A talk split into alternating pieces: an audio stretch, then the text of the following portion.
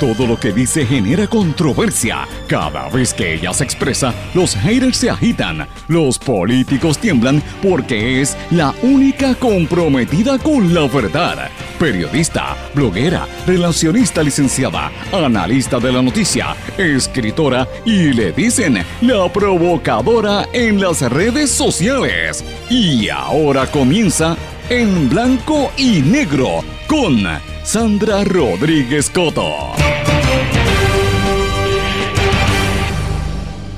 Bienvenidos a su programa en blanco y negro con Sandra. Hoy es lunes 3 de febrero del 2020. Les saluda Sandra Rodríguez Coto, comenzando oficialmente el mes. La cobertura y el análisis que usted va a escuchar en este programa no lo va a escuchar en ninguna otra parte, al igual que las noticias exclusivas que las discutimos aquí y luego se convierten en temas en los demás medios. Mis amigos, hoy vamos a hablar de varios temas importantes. Lo que es la depravación partidista en las agencias de gobierno que tienen este país sumido en un caos específicamente depravación partidista en turismo.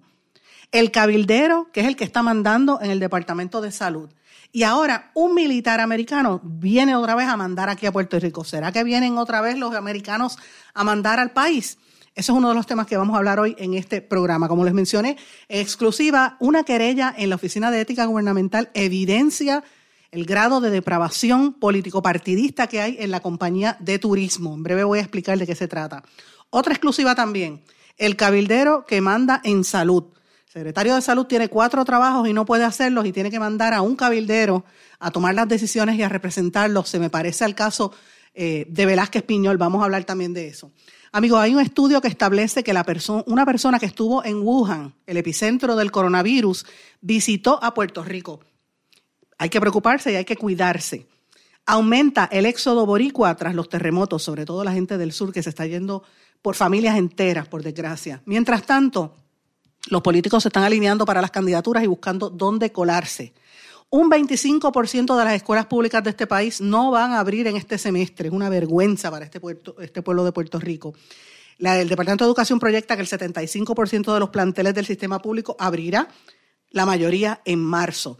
Y amigos, en nuestra sección de respiro, hoy vamos a hablar de una puertorriqueña que nos hace honor y nos hace sentir bien en el mundo de las ciencias. Estas y otras noticias las vamos a estar hablando hoy en blanco y negro con Sandra. Y este programa se transmite por las siguientes ocho emisoras que pertenecen a la red informativa de Puerto Rico o a la cadena WIAC. En la red informativa de Puerto Rico son emisoras independientes compuestas por Éxitos 1530 AM desde Utuado, toda esa zona de Juntas, Jayuya. Cumbre 1470 AM desde Orocovis, 106.3 FM, toda la zona del centro de la isla y el norte. X61, que es el 610 AM desde Patillas, 94.3 FM, toda la zona sureste de Puerto Rico, Patillas, Salinas, Yabucoa, toda esa área, Maunabo. El 1480 AM WMDD desde Fajardo hasta San Juan, toda el área este de Puerto Rico y noreste, las islas, municipios de Vieques y Culebra también nos sintonizan por allá. Y en la cadena WIAC por el WYAC 930 en el área oeste, desde Mayagüez, Cabo Rojo, todo el oeste y suroeste de Puerto Rico, y WIAC 740 en San Juan, en la zona metropolitana. Este programa está disponible en todas las plataformas digitales, las páginas de redes sociales de todas esas emisoras y también lo puede escuchar en nuestro podcast. Si no lo oyó completo o quiere volver a escuchar algo, lo puede buscar a través de, lo puede buscar hasta en el celular, a través de Anchor, SoundCloud, iTunes, cualquiera de las plataformas, o a través de la página www.redinformativa.live. Vamos de lleno a las informaciones. En blanco y negro con Sandra Rodríguez Coto. Bueno amigos, hoy tenemos que comenzar con una serie de noticias importantes, exclusivas de este programa. Yo sé que mucha gente piensa que yo voy a hablar del Super Bowl o piensa que voy a hablar de la serie de béisbol. Y lamento decirles que no voy a hablar de ninguna de las dos cosas. ¿Por qué? Pues mira, yo respeto a la gente que le gusta el béisbol, yo no soy fanática del béisbol, lo he dicho en otras ocasiones. Sé que mucha gente estaba animada yendo a los partidos y, sé que el ambiente que se genera es de lo más interesante. Mucha gente también es seguidora del fútbol americano. A mí me gustaba verlo cuando estaba en la universidad, pero francamente no sigo los equipos. Eh, me gustaba ver el, el baile del medio tiempo, del halftime show, que desde Michael Jackson para acá son seguido increciendo. Ahí estuvo Lady Gaga, Bruno Mars, Madonna, olvídate. Este, muchos han estado Beyoncé ahí también y siempre es un momento histórico y esta vez pues estaba Jennifer López con, con Shakira. Pero mis amigos, yo creo que eso va a estar altamente reseñado y todo el mundo va a estar hablando de eso. Yo voy a hablar de cosas que yo creo que son importantes porque el tiempo que tenemos en este programa es un tiempo limitado, pero un tiempo importante donde yo respeto el espacio de todos los, los, que están sintonizándome a través de todo Puerto Rico y en la diáspora.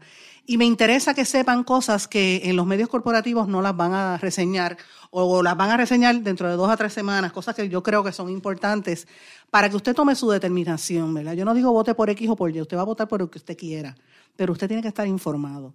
Porque en este país, por años, siempre nos hemos caracterizado por, por seguir las tribus sin mirar las consecuencias y miren cómo está ahora mismo Puerto Rico precisamente por esa situación. Pero miren esta situación. Y esto lo estamos sacando en nuestro blog en blanco y negro con Sandra, que si me han estado siguiendo durante todo este fin de semana saben que hemos estado dando noticias exclusivas. El viernes, por ejemplo, publicamos el, el, mes, el primer mes del año, cómo estaba la situación en los medios, en la industria de los medios de comunicación que yo siempre tiendo a hacerlo cada tres meses, pero en esta ocasión, como pasaron tantas cosas en enero, eh, y yo mirando el resumen del mes, ¿se acuerda que lo dije el viernes?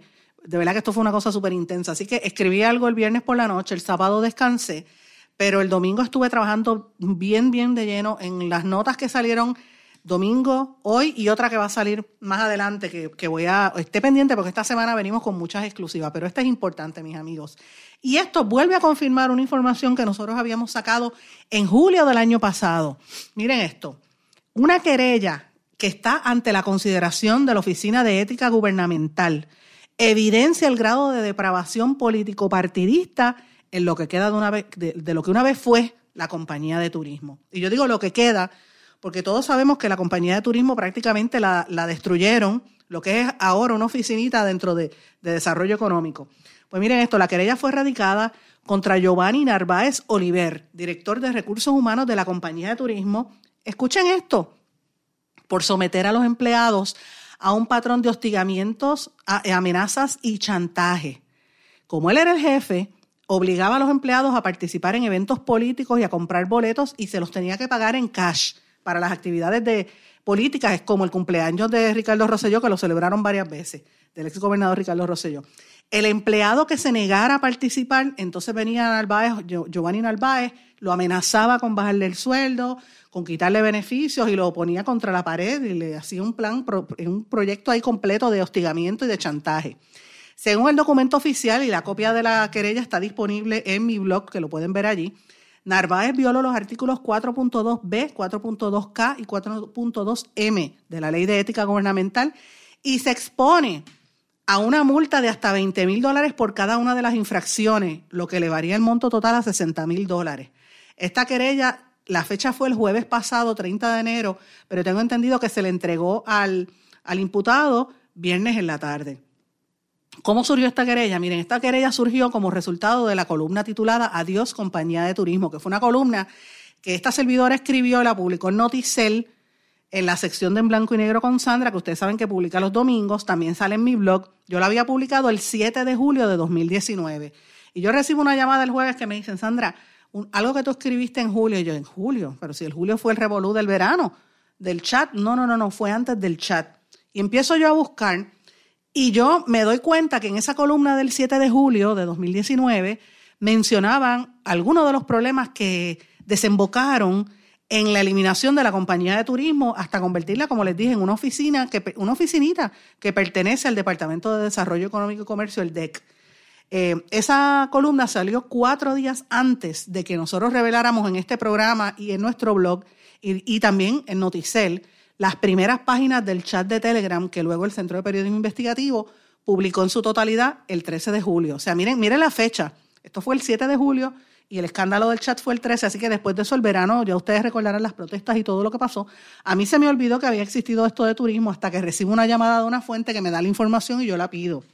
Así que eh, la Oficina de Ética le está radicando y yo tengo el documento que lo pueden leer, como les dije en mi blog en blanco y negro con Sandra en Blogger. Yo voy a enlazarlo también en mi página de Facebook, Sandra Rodríguez Coto, eh, y en Twitter, SRC Sandra, para que lo puedan acceder allí los que no puedan entrar directamente, para que lo, lean, porque está ahí el documento, es un documento público. Pero lo importante de esto es que mientras la gente estaba en las protestas masivas que propiciaron la renuncia de Ricardo Rosselló, en ética estaban investigando lo que le estaba pasando a los empleados de turismo porque fueron varios, no fueron uno ni dos, fueron varios empleados que empezaron a contactar y a confirmar que sí, que los estaban persiguiendo por parte de Narváez y otros jefes. Miren, Narváez es el jefe de recursos humanos. ¿Sabes lo que es eso? Director de recursos humanos es el que estaba hostigando a los empleados. Para que tengan una idea, hostigó al empleado Mario Ramos y a otro empleado de turismo que funge como testigo en este caso. Eh, Mario Ramos ha estado en este programa, ustedes lo conocen, él trabaja en turismo hace muchos años, él es un historiador y él es un analista político pro estadidad, él es estadista, lo ha dicho públicamente, él ha estado aquí. Eh, y es bien conocido y respetado en los medios, yo lo conozco muy bien. Yo he estado llamando a Mario desde el viernes. Y yo no sé si es por esta querella que Mario no me ha querido contestar las llamadas. Así que públicamente le, lo emplazo a que llame y se comunique con este programa, se comunique con esta servidora, él tiene los, números, porque yo quiero saber eh, cómo fue este proceso y por qué él está, él, está nombrado en esa querella como una de las víctimas del, del director de recursos humanos de la compañía de turismo. Hay otro testigo que yo sé quién es, pero el nombre no aparece en el documento, así que yo no lo voy a decir públicamente por petición de, la fuente. Pero ese otro testigo, que no es el único, hay varios, eh, es un testigo bien importante en el caso, que fue víctima de, alegadamente de Narváez Oliver y que su testimonio ha sido clave en esta pesquisa. Fuentes cercanas a la pesquisa alegan que no solamente están investigando al director de recursos humanos, sino también a otros funcionarios de alto nivel en la compañía de turismo, incluyendo al jefe de la división de juegos de azar. Específicamente, para que tengan una, idea, se menciona en la querella que el director de recursos humanos, Narváez Oliver, eh, Giovanni Narváez Oliver, obligaba a los empleados, a Ramos y a los demás, a comprar boletos, lo que le llaman taquillas. Taquillas está mal dicho porque taquillas es donde venden el boleto. El boleto es el, papelito que uno compra, ¿verdad? Pero los boletos, le, exigía comprar boletos para el cumpleaños de Rosselló, que fue el 22 de marzo de 2019. Se celebró en el ballroom del Hotel San Juan. Él, iba y estaba, le, montaba una persecución. Tienes que comprarlo, tienes que comprarlo. Y él decía, mira, yo no tengo chavo, no puedo. Ah, que no tiene chavos. Entonces venía el director de recursos humanos, buscaba el expediente del empleado y empezaba a mirar y a empezar a chantajearle, ah, tuviste tantos días de vacaciones, ah, tuviste tan, te fuiste temprano tal día, ah, y entre otras cosas a recordarle cuál era su salario. Hay uno en particular que tenía un diferencial de 12 mil dólares, eh, que este es el caso de Ramos, porque él, por el, donde, en el área donde él trabaja, y él lo chantajeó con que le iban a quitar ese diferencial. Imagínese usted, señor, que me está escuchando, o señora, que el, jefe de recursos humanos de la oficina donde usted trabaja le dice que le va a quitar un diferencial, un, bonito que usted se está ganando. ¿Cómo usted se siente con esta economía como está? Terrible. Pues lo presionaron y él tuvo que comprar, en vez de tres boletos, compró dos. Pero entonces, Narváez Oliver, cuando él fue a pagarlo, le dijo, me lo tienes que dar en cash. Y entonces él tuvo que ir a una TH y buscar y sacó 150 dólares cada uno. Eh, según se desprende del documento, y aparecía firmando como que supuestamente los llevó al comité Ricardo Rosello. Además de esto, mis amigos, Narváez Oliver, el director de recursos humanos, según los documentos, creó un ambiente hostil y politiquero en turismo y violó la ley al promover esos eventos partidistas. Y yo les tengo que decir que no podemos olvidar quién es este señor. Este señor Narváez Oliver era del bando de empleados que respondían al entonces secretario de la gobernación, William Villafañe, que como ustedes recordarán, en el gobierno de Rosselló habían unos bandos, habían los que eran de Elías Sánchez y de los que eran de William Villafañez y estaban encontrados. Al final prevaleció Elías Sánchez porque sacó del medio a William Villafañez, ustedes recordarán, en el escándalo del chat de WhatsApp, no el de Telegram, el de WhatsApp. Él, tuvo que renunciar cuando cogieron al, al, presidente de la Comisión Estatal de Elecciones. Miren los chismes que ha habido en este gobierno, que es una, es una cosa asquerosa. Pues William Villafañez era secretario de la gobernación y había un bando de empleados en turismo que estaba con él, incluyendo a este director de recursos humanos. Y ellos estaban enfrentados con el otro bando que estaba liderado por el secretario de Desarrollo Económico y Comercio, Manuel Lavoy, que le respondía a Elías Sánchez y que le y era presidente, todavía es presidente de la Junta de Directores de Turismo. Entonces vino la polémica en gran parte por el, por el caso del exdirector de turismo José Izquierdo. Ustedes recordarán que a José Izquierdo lo acusaron de hostigamiento sexual y hostigamiento laboral a tres mujeres allí que él tenía bajo su mando y eso le costó el puesto en el año 2017. Al final, en aquel momento, eh, ¿verdad? Narváez era, todavía ya él era jefe de recursos humanos y no hizo nada para proteger a las mujeres que se estaban quejando a pesar de él ser director de recursos humanos, y uno cuando está dirigiendo recursos humanos se supone que proteja a las mujeres que están en un ambiente hostil, ¿verdad? Él no las protegió. Posteriormente, Izquierdo fue exonerado por el Departamento de Justicia y a lo dejaron en el puesto. Ahí fue cuando, cuando se va a Villafañez del gobierno. Pero lo interesante de esto es que, fíjense cómo era la compañía de turismo, cómo se dividía. Ahí yo tengo información de que Izquierdo no quería que se eliminara la compañía de turismo, pero el gobierno accedió a presiones de personas como eh, Borshow, que estaba empujando para crear el embeleco de DMO, el, el, DMO que crearon, que no es el que la industria quería, pero crearon ese embeleco de DMO con dos hoteleros y nombraron ahí a Brad y ustedes han visto el, despilfarro de fondos públicos y el fiasco que han hecho, que sacaron a Puerto Rico la semana pasada de una, eh, exhibición de turismo y que fueron allá a España y lo que tenía era un bus que daba vergüenza. Ese es el DMO que se creó. Para hacer eso, prácticamente destruyeron la compañía de turismo y la convirtieron en una oficinita. La información que yo tengo es que José Izquierdo estaba en contra de eso. Así que, para que ustedes vean el, el, meollo de lo que estaba pasando en la compañía de turismo, pero eso no era el único caso. En el año 2018, o sea, eso fue el, de izquierda fue el 2017, en el 2018 hubo otro caso con un ejecutivo de turismo, en este caso el director de planificación y desarrollo, Saúl Suárez, que fue obligado por la directora de la compañía de turismo, que en aquel momento era interina y ahora es la, en propiedad, Carla Campos, lo obligó a renunciar porque supuestamente amenazó y, difamó a una mujer. Así que miren cómo es la, cómo es la dinámica. El director de planificación el de recursos humanos lo que hacían eran, y el, y el exdirector se le imputaba haber hostigado mujeres y crear un, ambiente hostil. Y usted me va a decir, ay, en todas las agencias de gobierno mandan. Sí, yo sé. En todas las agencias de gobierno, por eso es que Puerto Rico está como está, porque obligan a los empleados a, aportar económicamente, están los, los empleados progresistas y los empleados populares, y ahí es que se fastidia todo. Porque entonces le deben dinero a los que los acomodan en los puestos y muchas veces son batatas políticas que no sirven. Y eso es lo que nos ha llevado a este problema. Por eso es que estoy reseñando esta noticia de lo que está pasando en la compañía de turismo y quiero que sepan, esta querella, como les dije, está disponible en mi blog, está ahí, pero no es lo único que tengo, tengo más información, así que estén pendientes turismo porque vengo más por ahí, con más información por ahí. Pero mis amigos, eso no fue lo único que denunciamos.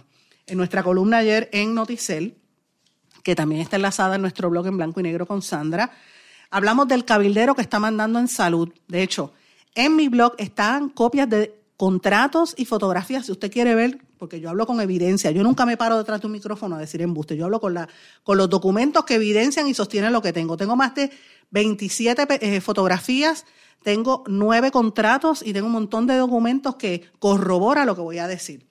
Y es lo siguiente, cuando nosotros creíamos que ya la práctica de poner a cabilderos a mandar en las agencias de gobierno había terminado después del escándalo de los arrestos en el verano, pues miren, vemos ahora que la cosa sigue en el Departamento de Salud y ahora se cumplen precisamente siete meses, este mes, se cumplen en febrero, siete meses del arresto federal por esquemas similares del que era contratista del Departamento de Salud, Alberto Velázquez Piñol. En esta ocasión lo que corroboramos es, como dije, documentos, fotografías y expresiones públicas que se trata del contratista y cabildero Roberto González Maldonado a quien según entiendo por fuentes y amistades que él tiene y que yo conozco y tengo en común también, gente que respeto, abogados bien reconocidos en este país.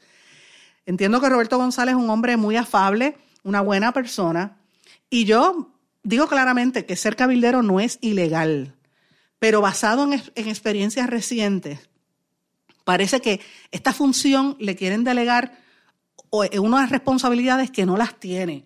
Entonces, uno los ve como asesores. Se supone que un cabildero sea una persona que va a buscar eh, mejorar algunas cosas. Pues vienen como asesores y terminan mandando como si fueran jefes. Y eso fue precisamente lo que pasó con Velázquez Piñol, que ustedes recordarán fue arrestado por fraude el año pasado junto a Julia Kelleher, la secretaria de Salud, junto a Angie Ávila, que era la directora de ACES, el expresidente de la firma de contabilidad BDO, Fernando Scherer, la contratista Glenda Ponce y su hermana Mayra Ponce. Todos tienen eh, enfrentan fraude en educación y en ACES. Pero el, esquema era que ponían a una persona a trabajar por ello. Ahora es González, eh, González Maldonado, que ha estado funcionando como si fuera la mano derecha del secretario de Salud, Rafael Rodríguez Mercado, con y sin contratos. El 25 de septiembre, el secretario de Salud, Rodríguez Mercado, circuló un memo entre los empleados diciendo que él asignaba a González Maldonado como si fuera el enlace y coordinador del CDC Public Health Crisis Response Cooperative Agreement desde el primero de octubre. Y esto lo que dice es que él, que bien, él es un coronel retirado que tiene una empresa que se llamaba Academic Sciences of Puerto Rico y tiene desde el año 2015 trabajo como cabildero y con unos intereses en la industria del cannabis, porque él quería que el cannabis lo regularan. Ahora aparece bajo la empresa Cornerstone, Cornerstone and RAG González and Associates.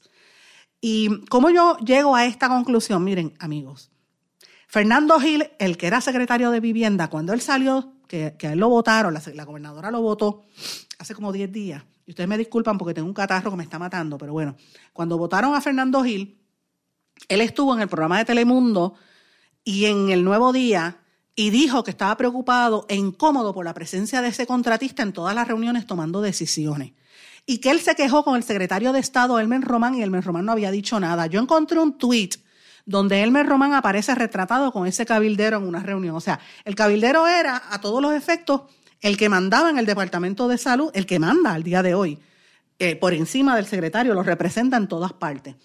Y yo sé que ellos eran militares, son amigos, pero ¿cómo es que llega este señor aquí y cómo es que le pagan? Porque oigan esto, los fondos no salen del Departamento de Salud, los fondos salen del Fideicomiso de Ciencia y Tecnología.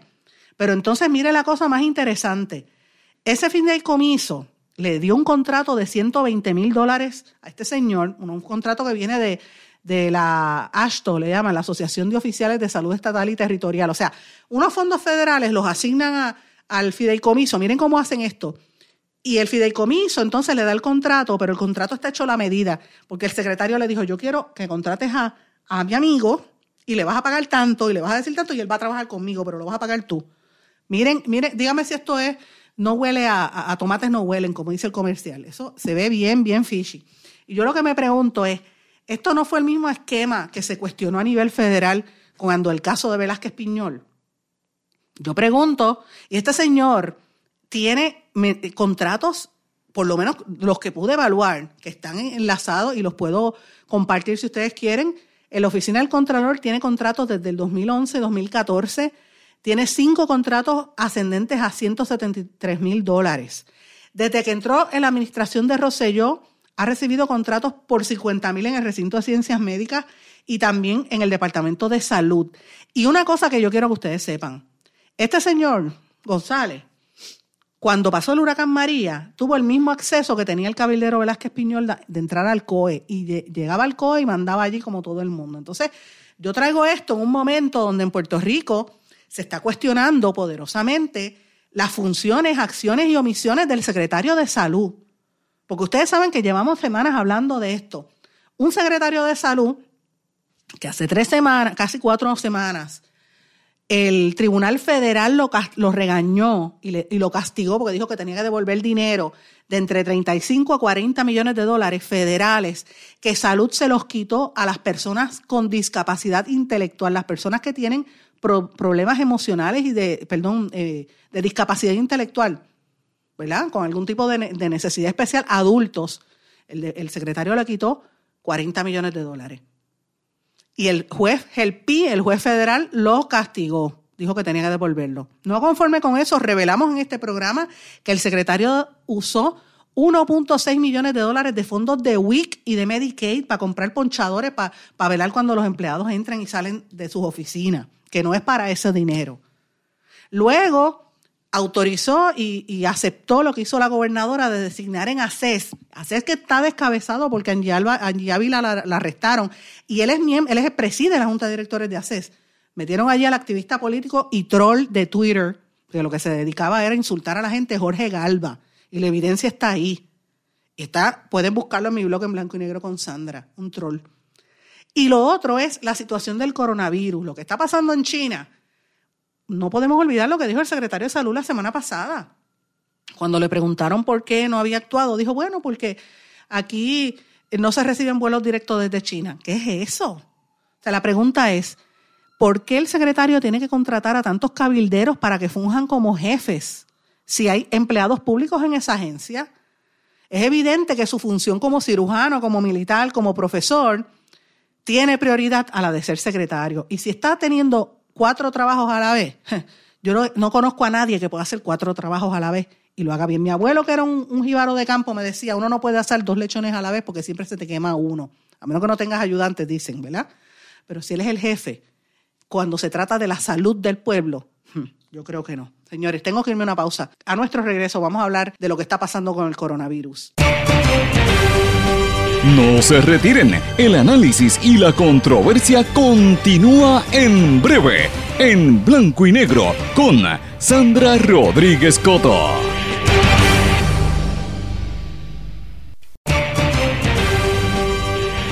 Y ya regresamos con el programa de la verdad, en blanco y negro, con Sandra Rodríguez Coto.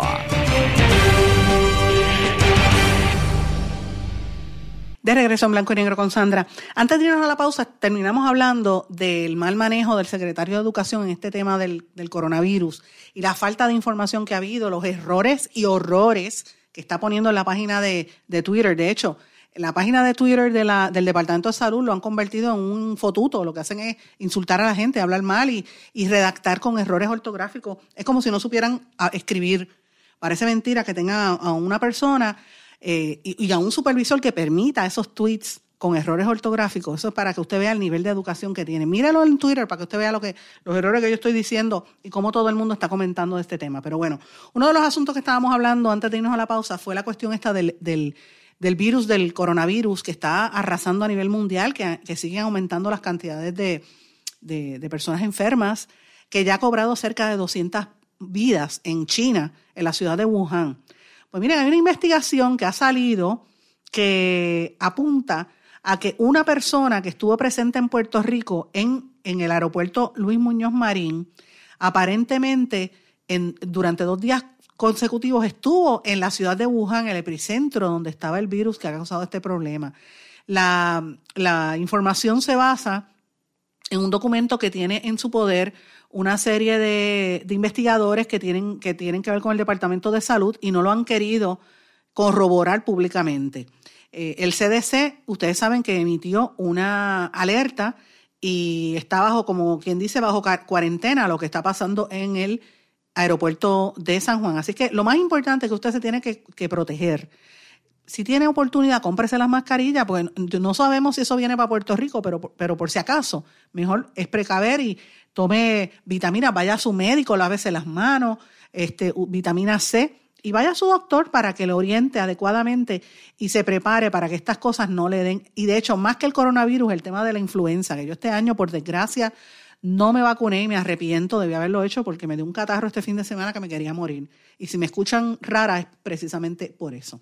Bueno, hoy el estado del mensaje del State of the Union, entendemos que eh, Nidia Velázquez, la congresista de origen puertorriqueño, va a estar, eh, ha invitado a la mamá de la nena de 13 años que murió en el CDT de Vieques, va a estar allí de invitada para pues ejemplificar el, el problema que tiene la gente en Vieques por falta de, de, de equipo en los hospitales.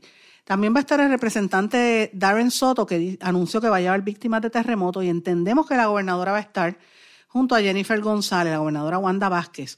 Eh, y eso es parte de lo que tenemos que estar atentos a las noticias que van a ocurrir allá. Y esto me trae a colación, ¿verdad? Lo traigo, lo ato a, a, las campañas. O sea, está todo el mundo pendiente de las campañas políticas. Aníbal Acevedo Vilá se quedó como el único candidato por el Partido Popular a la comisaría residente en Washington. Y evidentemente, eh, Nadal Power parece que se, se quedó con el guille de ser eh, tataranieto de, de Power Girard y, entonces pretendía que le, que le, ayudaran a, recoger los endosos. No hizo su trabajo, entiendo yo, porque no pudo recoger los endosos que eran necesarios, pero es un back to the, ¿cómo es? Back to the future, como dicen, regresar, o un back to the history, volver a la historia, volver al pasado con un comisionado que ya estuvo aquí, como este Aníbal Acevedo Vilá y Jennifer González, que aunque es la actual comisionada, pero que ya lleva muchísimos años en la política. Los otros candidatos a comisionados residentes hasta ahora es la, la Sayira Jordan, que es del, ella es, ella dice ser estadista y ella es la candidata del partido eh, Victoria Ciudadana, del movimiento Victoria Ciudadana. Y eh, Luis Roberto Piñero, que, es un, que él es pediatra, él, es, él había sido candidato hace un tiempo por a la alcaldía de San Juan por el partido eh, independentista puertorriqueño, así es que Habrá que ver quién va a ser el candidato del proyecto Dignidad, pero por lo pronto sabemos ya que van, esos son los cuatro candidatos que hay oficiales a comisarías residentes. Jennifer González por el PNP, Aníbal Acevedo Vila por el Partido Popular, Sayira Jordán Conde por el Movimiento Victoria Ciudadana y Luis Roberto, el doctor Luis Roberto Piñero, pediatra, por el Partido Independentista Puertorriqueño. Así que veremos a ver qué está ocurriendo ahí. Mis amigos, y tengo varias otras, noticias importantes que también quería mencionarles brevemente. La Comisión Estatal de Elecciones tiene malas noticias para los medios de comunicación porque no tienen, no tienen budget, no tienen presupuesto para hacer campañas educativas. Eh, ellos no tienen la cantidad, le han, cortado presupuesto y ellos dicen que este año la campaña la van a hacer eh, a, nivel de las redes sociales y de la internet para instar a los jóvenes a inscribirse. Eh, y únicamente va a ser una campaña para redes sociales. Yo creo que esto está flojo porque para empezar, enfocarse en la juventud como que no es lo único. O sea, yo creo que la juventud es importante, eh, hay, que, hay que prestarle atención. Ya vemos que, por ejemplo, la semana pasada estaba este residente diciendo que se tenían que inscribir y ahora ellos dicen que van a traer al, al, ¿verdad? Este, el, rapero que estuvo protestando, ¿verdad? René Pérez, que, ¿cómo es que le llama la campaña? Le llama Saca la Challenge para que la gente saque la, tarjeta electoral. Eh, pero la Comisión Estatal de Elecciones tiene un lema que es Crea tu estilo, inscríbete, inscríbete dale que te toca y vota. Esos son algunos de los, de los lemas de la campaña. Pero yo tengo que decirles algo. Si uno mira los números de la población puertorriqueña, la inmensa mayoría de la población son adultos y mayores. Aquí lo que hay que buscar es que la gente se reactive. Gente que ha dejado de votar, que hemos dejado de votar en, algunas elecciones, me incluyo. Reactivar las tarjetas, la gente tiene que volver a votar y salir y, tratar de, si usted está descontento con lo que ha pasado en Puerto Rico, pues mire, actívese. Y eso aplica desde los jóvenes hasta los adultos mayores. Como pasó en el verano, que todo el mundo protestó, desde los nenes hasta los viejos, pues eso es lo que hay que hacer. La Comisión Estatal de Elecciones también dijo que no iba a enfocarse en el tema del voto eh, por Internet, que eso no se ha movido porque es que no hay, no hay presupuesto para la Comisión Estatal de Elecciones. Lo que sí me preocupa, mis amigos, es el tema del el éxodo. Como sigue temblando el sur de Puerto Rico suroeste, mucha gente se está yendo de Guánica. Hay, hay comunidades completas que se han ido, muchas familias enteras. Según la oficina del censo, ustedes recordarán que después del huracán María se fueron 130 mil personas de Puerto Rico y eh, la cosa se había detenido el año pasado y muchos empezaron a regresar después del verano, pero ahora con esta situación pues es, peligroso, no tenemos una idea y como estamos cerca del censo, que se supone que empiece en las próximas semanas, va a ser bien difícil ver cómo está la población, sobre todo en las áreas donde no hay gente, la gente se está yendo del área sur porque las casas están destruidas, eso va a ser un poquito complicado. Así que no sé qué va a pasar en cuanto a ese tema. Eh, otro tema que me parece también importante, el nombramiento, la designación del almirante Peter Brown como coordinador federal para los asuntos de Puerto Rico, incluyendo el proceso de la recuperación del país ante los huracanes Irma y María este, este señor eh, tiene, eh, obviamente esto lo anunció la comisionada residente Jennifer González, quien también dijo que estaban pidiendo un monitor, ¿verdad? Pero el puesto de monitor no es lo que va a hacer este almirante Brown, quien supuestamente él habla español, según se informó, él hablaba español.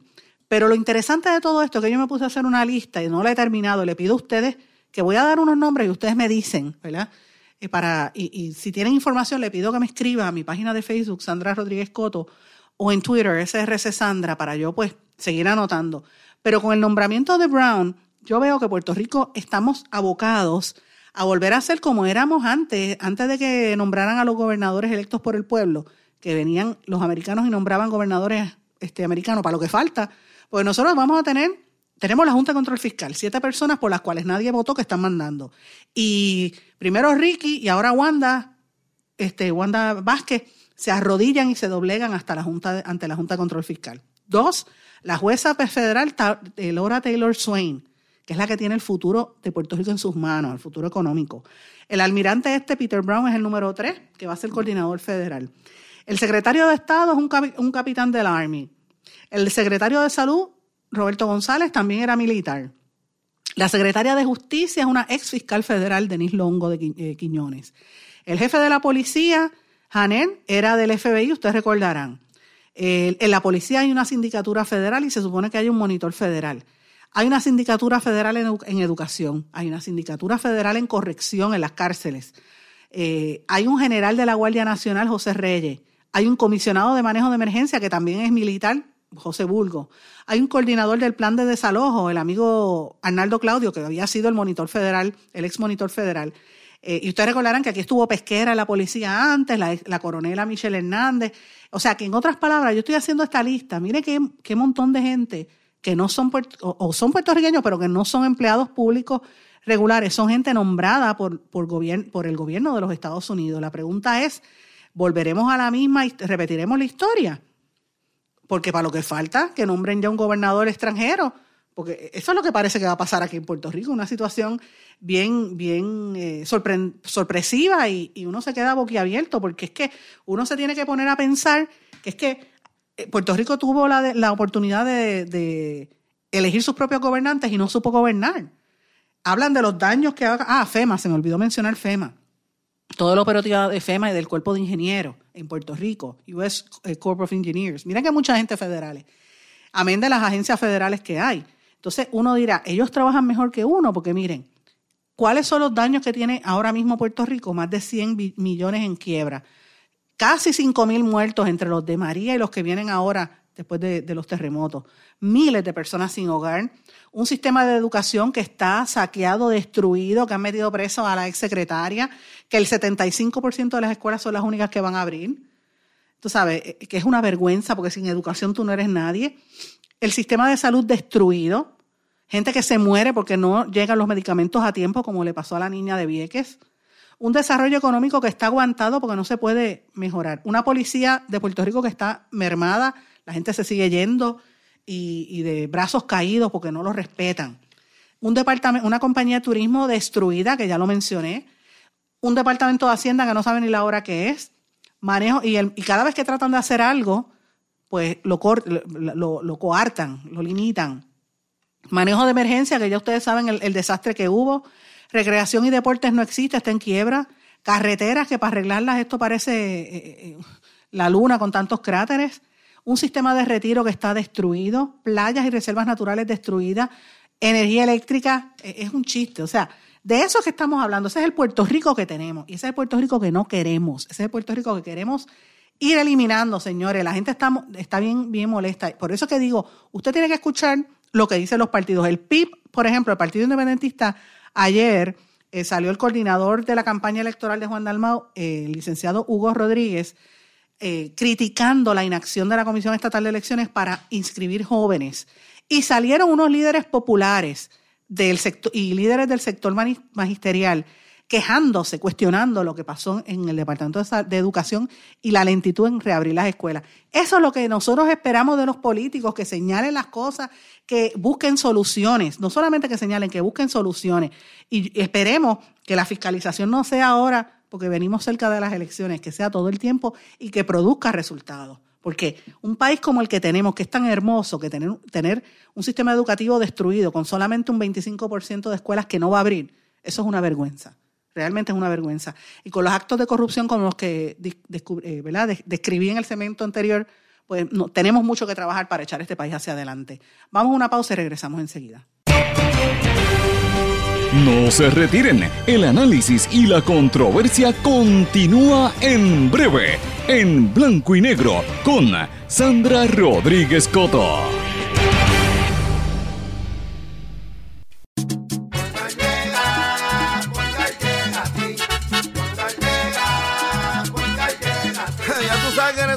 Responden, pero ahora botaron la ola. Porque ya no importa en qué parte de la isla estés. Si tuviste un accidente, mi gente de Poingal le llega a tu casa o trabajo para que no te complique. Con servicio en todas partes de la isla y el mejor servicio al cliente. Por eso y mucho más, yo Piru lo digo, yo quiero Poingal. ¡Duro!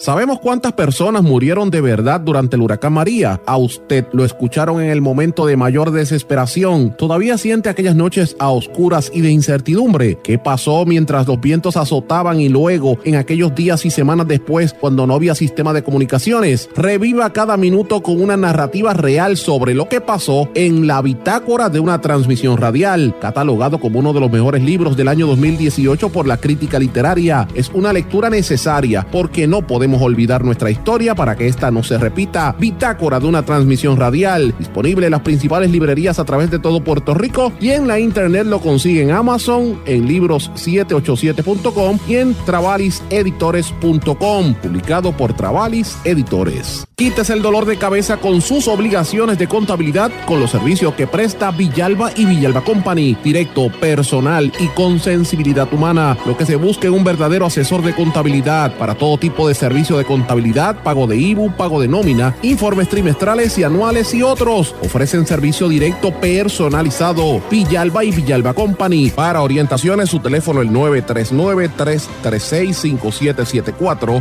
939-336-5774. El abandonar un animal es abuso y es ilegal. Si ya no puedes atender a tu perro, llévalo a un albergue o centro de control. Si lo abandonas en la calle, le estás garantizando una muerte dolorosa y segura. Evitemos tener animales sufriendo en nuestra isla. Reportar el abuso es tu responsabilidad.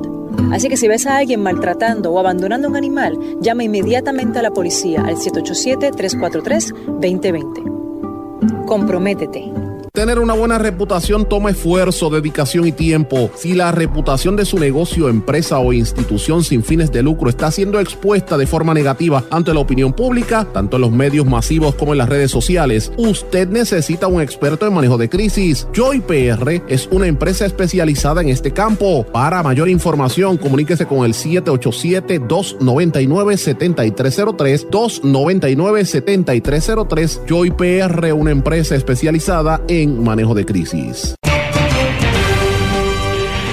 Y ya regresamos con el programa de la verdad en blanco y negro con Sandra Rodríguez Coto. Regresamos a esta parte final de En Blanco y Negro con Sandra. Quiero oír algunas noticias de fuera de Puerto Rico y tengo que hablar del coronavirus. Esta situación sigue fuera de control. En las Filipinas confirmaron la primera muerte por coronavirus fuera de China un hombre de 44 años que lo ingresaron en el hospital el 25 de enero con fiebre, tos y dolor de garganta, ya había muerto este sábado. Así que la segunda, es la primera víctima fuera de China, que han muerto ya sobre 200 personas. En México, México, el gobierno mexicano está repatriando con el apoyo del gobierno de Francia a 10 ciudadanos mexicanos que estaban en la ciudad china de Wuhan, epicentro del brote del coronavirus que ya lleva eh, tantas muertes y esto lo dieron a conocer el gobierno mexicano a través de relaciones exteriores. Interesante por demás lo que está pasando allá. Pero mira lo que está haciendo China, porque es que tenemos que poner las cosas en contexto, mis amigos. A veces aquí la gente piensa que los americanos es la última Coca-Cola del desierto. Y ciertamente es la única gran potencia que uno podría pensar que hay en el mundo. Pero cuando uno compara lo que hace los Estados Unidos con lo que hacen otros países, uno se tiene que poner a pensar. Estados Unidos bombardea un país y destruye todo y van y montan los militares en un, hospital y, todo lo arreglan en cinco minutos. Entonces, ¿por qué así en, un par de semanas? Porque es la realidad. Pasó en Irak, ha pasado en Siria. ¿Por qué aquí se, se, tardaron tanto en el tema del huracán María y todavía con el tema de, los terremotos? Porque han sido tan, tan lentos en la recuperación, en sacar a la gente, en buscar soluciones. Es una situación bien preocupante. Y uno lo, lo, lo analiza desde el punto de vista de lo que hablamos aquí la semana pasada con esa niña de Vieques que murió, que todavía es la hora que no han puesto ni siquiera un hospital allí. ¿Cómo es posible que los americanos piensen que son la gran potencia y no puedan montar un hospital? Ah, que se los roban los puertorriqueños. Pues mire, métalo preso si se las roban. Vaya contra los, contra los corruptos. Ustedes tienen la posibilidad. Se hacían las carpetas y persiguen gente y mataron a Saddam Hussein y, a, al otro, a, ¿cómo que se llamaba aquel? A Bin Laden. ¿Cómo no van a ir contra los corruptos? Eso es lo que tienen que hacer. Pero entonces eh, se tardaron. miren todo el tiempo que llevan desde el huracán María para poner un hospital en Vieques. Y miren lo que hace China. El gobierno de China ya abrió un hospital, el primer hospital para tratar a los pacientes de coronavirus. 1.400 médicos militares van a estar trabajando en ese hospital para atender sobre mil pacientes en ese centro médico. El primer hospital en el mundo que va a especializarse en las personas infectadas con el coronavirus del, año 2019, eh, que, le llaman 2019 raya NCOV. Pues miren, ese hospital ya se entregó ayer y va a empezar a recibir pacientes desde hoy. Y eso lo dijo el, alcalde de la, de la, ciudad de Wuhan eh, a la prensa internacional. Desde el inicio de la construcción a la apertura han pasado solamente 10 días. Oigan esto, 10 días. En 10 días han montado un hospital para recibir mil pacientes, con 1.400 médicos y personal. Dígame que no se puede hacer eso en Vieques, por favor. Los que me están oyendo en Vieques en Culebra, ¿ustedes no creen que eso se pueda estar, se pueda montar? ¿Qué es lo que pasa? ¿O es que tan atrás están los americanos que no lo pueden hacer? ¿O es que no quieren? Porque yo tengo que entender que es que no quieren hacerlo. Porque para que China, que es un país comunista, monte un hospital en 10 días, pues uno tiene que pensar.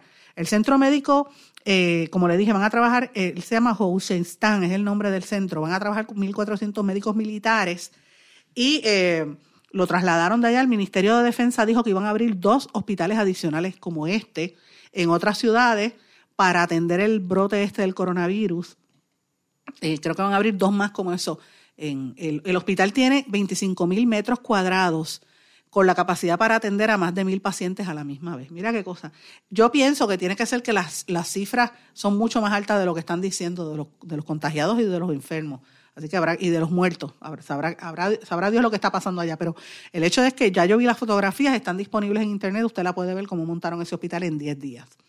Y mientras tanto, los Estados Unidos están pendientes al el, asunto este de, del, ¿verdad? De la, del juicio de Trump, que a todas luces yo creo que el presidente se está envalentonando eh, y aparentemente eh, esto lo va a envalentonar para las próximas elecciones, le va a dar un como un como que mayor este ranking a él entre los mismos seguidores, así que yo creo que va a salir victorioso y esto lo va a ayudar, lo va a catapultar para volver a ganar las elecciones Donald Trump. Y uno de los asuntos que quería mencionarle también, que me pareció interesante, es lo que pasó en Kentucky. En el estado de Kentucky, eh, como Kentucky Fried Chicken, en ese estado, hubo una gente que entró al Capitolio del estado armado con armas largas que los permiten entrar a protestar porque no querían que le, limitaran el derecho a las armas. Una protesta de unos bikers, ¿verdad? Con las barbas y los pelos así, como, como parecían los motoristas estos, los bikers, con armas largas, escopetas y pistolas. Y yo decía, ¿tú te imaginas que eso llega a pasar en Puerto Rico? Aquí sería una cosa terrible. Yo les, digo que busquen la información porque por ahí están las imágenes, es, es, impresionante. Amigos, en América Latina están pasando varias cosas también importantes. La Coordinadora de Derechos Humanos en Paraguay denunció la falta de justicia que sigue existiendo con relación a los crímenes durante la dictadura de Stroessner, que fue del 1954 al 89, que, que ahora cumple, el, hoy se cumplen 31 años de su derrocamiento y todavía eh, las víctimas piden eh, que, ¿verdad? Que, lo, que se haga justicia con los familiares de las víctimas. En Venezuela, el presidente eh, encargado, Juan Guaidó, prometió, él está en Miami, prometió que iba a echar el resto para, para sacar a Maduro del país y, volver a encaminar a Venezuela hacia, hacia el desarrollo económico. De hecho, en estos días el New York Times publicó un artículo de que en Venezuela, a pesar de, la, de lo que dice Maduro, eh, están creciendo las diferencias entre las clases sociales, mucha gente con mucho capital que vive como si fuese los, multimillonarios que antes habían, está volviendo a, resurgir esa, esa clase de, personas versus los que están pasando hambre y miseria al, al final de la, de la línea de los ciudadanos, una cosa increíble. En Brasil, hay una serie de, ciudadanos brasileños que están en China y le están pidiendo a Bolsonaro que los saque. están en la, ciudad de Wuhan y le están pidiendo ayuda a Bolsonaro para que los revuelva a Brasil. En, en Colombia detuvieron al ex carcelero de la FARC por secuestro después del arresto del acuerdo de paz. Me, refiero a Eli Mejía Mendoza, alias Martín Sombra, también conocido como el carcelero de la FARC. Así que él se había beneficiado de, la, ¿verdad? de los acuerdos de paz, pero lo capturaron. En Bolivia, la unidad electoral de los detractores de Evo se hace esperar. La demanda de sectores sociales contrarios a Evo Morales eh, todavía no han logrado una propuesta positiva para enfrentarlo. Así que me parece interesante eso por demás. Mis amigos, y antes de terminar el programa, que sé que he hablado de muchas noticias, he hablado mucho del coronavirus porque es que es algo que me está preocupando grandemente y lo veo en las noticias a nivel internacional. Ese es el tema, todo el mundo está hablando de eso. Y hay que preocuparse, hay que, y hay que ocuparse. Antes que, antes de, en vez de preocuparse, usted se tiene que ocupar.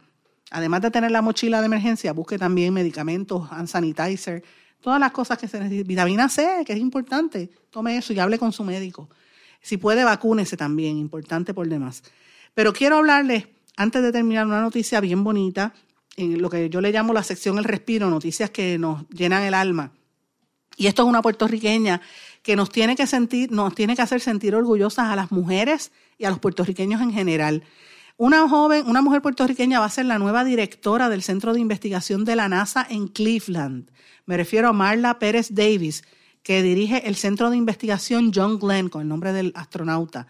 Eh, ella estuvo cuatro meses de interina y la puertorriqueña Marla Pérez la nombraron oficialmente directora del Centro de Investigación John Glenn de la Agencia Espacial de los Estados Unidos, NASA, en Cleveland, Ohio. Es una responsabilidad que ella asume por las, habilidades que aporta, dijo el administrador de la NASA, Jim eh, Brightstein, al, anunciar su nombramiento. Ella liderará, oigan esto, 3.200 empleados y contratistas del Centro de Investigación y de Prueba, con un presupuesto de 933 millones de dólares al año. La doctora Pérez Davis tiene experiencia necesaria para llevar a cabo con éxito la misión de instalar y liderar los más de 3.000 empleados y contratistas de la NASA. Hasta septiembre ella era la subdirectora del centro, por lo que ha compartido la responsabilidad de planificar, organizar, administrar los programas y proyectos de ese centro. También fue la directora de investigación e ingeniería desde el 1983. Otras posiciones que tuvo la puertorriqueña era directora de la Oficina de Investigación Aeronáutica, jefa de la Oficina de Enlace e Integración y jefa de la rama Electroquímica. También participó en el programa de becas y administradores de la NASA, eh, entre otras cosas, ¿verdad? Que trajeron estudiantes y de, Puerto Rico y maestros de Puerto Rico los llevaron a la NASA estudiantes desde kinder hasta cuarto año. Para que ustedes tengan una idea, esta puertorriqueña, Marla Pérez Davis, estudió en la Universidad de Puerto Rico Ahí hizo su, bachillerato. La maestría la hizo en la Universidad de Toledo, en Ohio, y el doctorado en la Universidad de Case West, Western Reserve en Ingeniería Química. Y recibió la medalla de liderazgo de la NASA y el premio de rango presidencial para ejecutivos meritorios. Honor a quien honor merece. Esta puertorriqueña nos está poniendo en la China o literalmente en el espacio con esta nueva dirección en la NASA. En la NASA hay muchísimos puertorriqueños que se destacan y han estudiado aquí casi todos en Mayagüez, en la Universidad de Puerto Rico. Mis amigos, no tengo tiempo para más, me tengo que despedir. No sin antes decirle que ahora que menciono esto de la UPR pendiente, que vengo con información del UPR en estos días en el blog y en este programa en blanco y negro con Sandra, si usted tiene alguna duda, algún comentario o algo que me quiera preguntar, con gusto me lo puede hacer a través de las redes sociales. Sandra Rodríguez Coto en Facebook o Twitter e Instagram, SRC Sandra. Ustedes saben que yo siempre trato de contestarle las, interrogantes por ahí y con gusto voy a, tratar de, cooperar. Y si usted le parece, comparte este programa, compártalo a través de sus redes sociales. Está disponible en formato de podcast en Anchor y allí está disponible y también en las páginas de las distintas emisoras que lo transmite. Mis amigos, no tengo tiempo para más. Me despido. Será hasta mañana en blanco y negro con Sandra. Que pasen todos. Buenas tardes. ¿Se quedó con ganas de más? Busque a Sandra Rodríguez Coto en las redes sociales o acceda a en blanco y negro.blogspot.com porque a la hora de decir la verdad solo hay una persona en la cual se puede confiar. Sandra Rodríguez Coto en blanco y negro.